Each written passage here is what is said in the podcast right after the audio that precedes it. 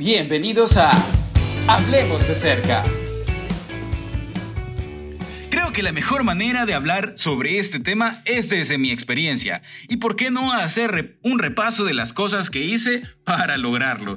Te voy a contar en cuatro pasos cómo lo superé. Bien, seas bienvenido a tu programa Hablando de cerca, el lugar donde podemos hablar de nuestros problemas millennial. Yo soy Daniel Martínez y este es el tercer episodio. Hoy voy a tocar un tema delicado si alguna vez has estado en una relación y tu pareja te dejó, sé cómo se te sientes, no estás solo. A pesar de con cuántas personas son las que hayas podido estar, con muchas o pocas, el hecho es que separarte de una persona que amas y no poder hacer nada para evitarlo porque es su decisión, es una situación muy dura, por lo que no se la recomiendo a nadie. Bueno, tampoco es como que tengan elección. Apuesto que te ha pasado que cuando miras tu teléfono y ves las fotos de esos momentos felices que habías compartido con esa persona, o te pones a ver los mensajes que intercambiaban, esos mensajes de cariño, esos momentos tan especiales, y en ese mismo momento te sientes incómodo, humillado, te sientes decepcionado, te sientes deprimido porque probablemente la echas de menos. Porque estabas acostumbrado a tenerla contigo, a contarle todo lo que pensabas, lo que sentías y ahora pues ya no puedes hacerlo. Ahora estás solo, pero tienes que saber que esto es solo el principio. Sí, es el principio de una nueva etapa en tu vida. Y hoy voy a explicarte en cuatro pasos qué puedes hacer para cambiar tu vida. Porque a pesar de que ahora te sientas como que esa persona era única y que jamás podrás sentir algo parecido, déjame decirte algo. Estás completamente equivocado. Y te voy a decir por qué. Aquí vienen los pasos. Paso número uno borra tu memoria. Y borra, por borrar tu memoria, no me refiero a que formatees tu cerebro. No es un disco duro, por supuesto, no somos computadoras. Eso es imposible. Pero lo que sí puedes hacer es minimizar el hecho de que encuentres cosas que te hagan recordar a tu ex. Si has estado viviendo con esa persona y te ha hecho regalos, probablemente en tu habitación o tu armario tengas camisas, objetos, peluches, yo qué sé, que te haya dado esa persona. Y sinceramente, si te pones esa cosa que te regaló, o tienes en la cama el peluche que te regaló, o, ocupas la camisa que te regalaron, y te miras al espejo, probablemente te vas a sentir un poco triste. Por eso tienes dos opciones. O bien las donas para alguien que lo necesite, o lo guardas y lo dejas bien escondido de forma que no esté visible y no sea tan fácil que te acuerdes de esa persona. No te va a hacer ningún bien tenerlo realmente, delante de tu cara y lo mismo para las fotos. Si tienes alguna foto colgada en tu pared de tu cuarto, en algún marco o simplemente tienes fotos en tu celular o tu computadora, lo tienes cargado de los mensajes que tenías con él o ella, lo tienes cargado de fotografías y de videos de sus momentos felices, tal vez te podría decir que no lo borres, pero al final son recuerdos que marcaron tu vida y por el hecho de que al final habrán acabado mal, no significa que todo ha sido un desastre, después de todo eso te hizo crecer. La idea es de que tu recuerdo quede ahí, si es que lo quieres conservar porque te cuesta deshacerte, pero pues de alguna manera te deshagas de ello, que no sea tan fácil, que tengas que pensarlo más para llegar hasta ese punto.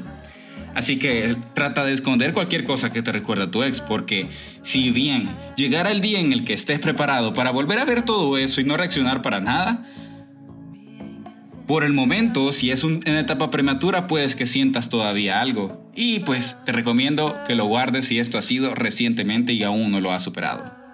Aunque si estás escuchando esto probablemente sea así, o quizás solo quieres escucharlo para familiarizarte a lo que, a lo que nos ha sucedido. Paso número 2. Acéptalo. Hay una cita que me encanta y dice así, el dolor es inevitable, pero el sufrimiento es opcional. Porque a pesar de que tengas mucha experiencia y has salido con muchísimas personas, el hecho de enamorarte de una persona en especial y que esa persona de repente deje de estar contigo, contigo, inevitablemente te vas a sentir triste, deprimido y vas a sentirte solo porque obviamente la vas a echar de menos. Y eso es algo que completamente normal, somos personas, no pasa nada. La experiencia que tenga con cuántas personas hayas estado no importa. Realmente si amaste a esa persona, probablemente sí te sientas mal. Lo que sí puedes hacer es elegir dejar de sufrir. Recuerda la definición de sufrimiento, es malgastar tu energía en cosas que no puedes controlar. Si piensas en una persona, en lo que puede estar sintiendo una persona por ti, o el cariño que te puede dar esa persona, o que te haga que dejado de estar contigo y tú te preocupas por eso, lo que estás haciendo es centrar toda tu energía en algo que no puedes controlar realmente. Estás centrando toda tu energía en esa persona que ha elegido no estar contigo. Es normal que durante días o incluso semanas te sientas triste, pero entiende que esto es como si tuvieras una enfermedad. Por ejemplo, una gripe. Debes darte el tiempo para asimilar que tienes la gripe y dejar que la, gripe avance. Dejar que, que se calme y pues desde sentirte débil ya vas sintiéndote más resistente. Pues acéptalo, no trates como de resistir el dolor, simplemente acéptalo, es el momento en el que aceptas que tienes todo el derecho a sentirte mal, a llorar, a no poder dormir por la noche en ese momento, pues es donde tendrás el control y aquello que sentirás se irá fácilmente. Realmente puedo también asimilarlo como una tormenta. Tienes que dejar que llueva, tienes que dejar que truene, dejar que la tormenta te empape todo. Pues al final se va a acabar. Como dicen, ningún mal dura 100 años. Paso número 3. Cambia tus hábitos. Si antes estabas en una relación, dedicabas parte de tu tiempo a esa persona, conversabas con ella, hacías cosas juntos, dedicaban mucho tiempo, de forma que dejabas de dedicarle tiempo a otras actividades o a otras personas como hacías cuando estabas solteras, soltero. Lo que te recomiendo es que cuando vuelvas a tomar esos hábitos, esas actividades y vuelvas a contactar con personas que de alguna manera dejaste de lado porque te centraste en tu pareja, eso a los que nos cae mal, a los amigos cuando, cuando nos dejan por, por la pareja, ¿verdad? porque dedicabas más tiempo a tu pareja y pasaba esto, pues es un, el momento perfecto para pues volver a retomar esas amistades. que de hecho tengo amigos que les ha pasado eso. A mí no, realmente yo siempre mantuve ese ese, ese ritmo, pero, pero sé de personas que les ha pasado esto y pues, no sé, es el momento de, retomar esas amistades y hacer círculos sociales más grandes, conocer personas, eh, hacer cosas con otras personas, salir, divertirte, yo qué sé, ir a hacer surf, ir a bucear, ir a jugar fútbol, ir a, no tenis, lo que sea, a ver el partido, a a lo que se te ocurra, lo primero que se te venga en mente, a estar como te sentías antes, pero cómo te sentías antes a estar feliz, a eso me refiero. Acuérdate que antes de estar en una relación eras feliz y sobre todo, pues conoce a las personas, conoce a nuevas personas, no te cierres y no te obsesiones con acostarte con diestra y siniestra. Intenta disfrutar de la compañía, de reír y de apreciar y dejar que las cosas sucedan como tengan que suceder. Y cuando estés preparado para estar con esa persona, simplemente va a suceder y disfruta el momento. Paso número 4. Abre tu nueva vida, que aunque parezca mentira, puedes elegir. Puedes elegir entre ser víctima o puedes elegir entre disfrutar la vida. Y esta vida es limitada. Nadie te puede garantizar que mañana estés vivo. Tu vida no se acaba por el hecho de que una persona no decida no estar contigo. Acuérdate de que ahora vives en un mundo de abundancia. Hay muchísimas personas que desearían estar con alguien como tú. Por el hecho de que eres quien eres. Siempre dicen, hay un roto para un descosido. En todo el planeta estoy seguro que dentro de los millones debe de haber una opción disponible para ti. Dentro de todas esas mujeres y hombres que existen, hay alguien especial para ti esperando a conocerte. Va a llegar esa persona que va a conectar fácilmente contigo.